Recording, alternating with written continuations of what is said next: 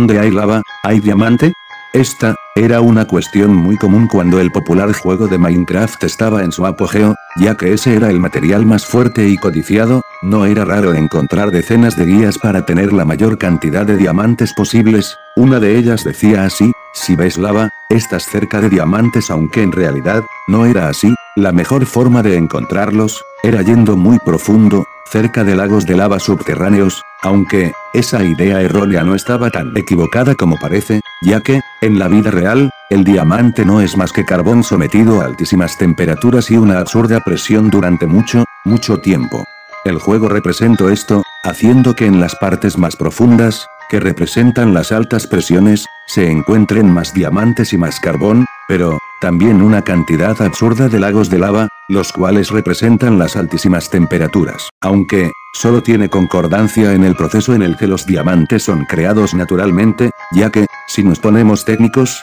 en realidad los diamantes se obtienen a través de erupciones volcánicas profundas, las cuales expulsan el material dentro de magma, que luego se enfría y se convierte en rocas ígneas. Otra forma en la que los diamantes son encontrados, ocurre la mayoría de las veces en terrazas de los ríos donde son extraídos los diamantes de los sedimentos que los recubren, separándolos de la grava que ha sido recogida en el fondo de los ríos. Como conclusión, podría decir que no, al menos en el juego, encontrar lava no significa que hay diamantes cerca, lo que sí significa que puedes encontrar más diamantes, es estar a una profundidad notable y los lagos de lava subterráneos, más no cascadas, o corrientes de lava, ya que esas dos cosas se pueden encontrar en la superficie mientras que los lagos subterráneos, como indica su nombre, se encuentran bajo tierra. Que algo sea para niños, no significa que fue hecho por ellos.